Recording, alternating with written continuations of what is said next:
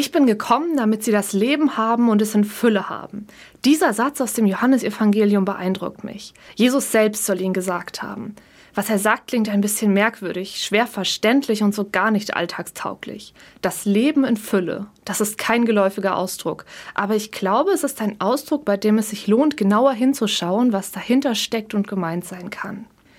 Ein gefülltes Leben kennen viele Menschen. Beruf, Familie, Hobbys, Hausarbeit, Termine, Dinge erledigen.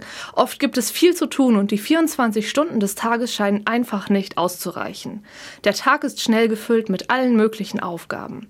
So lässt sich nicht nur ein Tag füllen, sondern auch eine ganze Woche, mehrere Monate, ja und am Ende sogar das ganze Leben.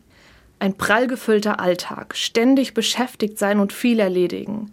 Produktivität kann gut und hilfreich sein. Sie kann Menschen weit bringen und hat sicher ihre Vorteile. Trotzdem habe ich meine Zweifel, ob es wirklich das ist, was im Johannesevangelium mit Leben in Fülle gemeint sein kann. Denn es gibt noch eine andere Art von Fülle. Dabei geht es nicht darum, etwas zu füllen, also gefüllt zu sein, wie zum Beispiel ein Glas, das mit Wasser gefüllt wird, sondern es geht um das Erfülltsein. Wenn ich erfüllt bin, dann bin ich auch gefüllt, aber auf eine ganz andere Art dann stehen nicht einfach tausend Dinge in meinem Terminkalender, die zu erledigen sind. Dann geht es nicht um Quantität, sondern Qualität.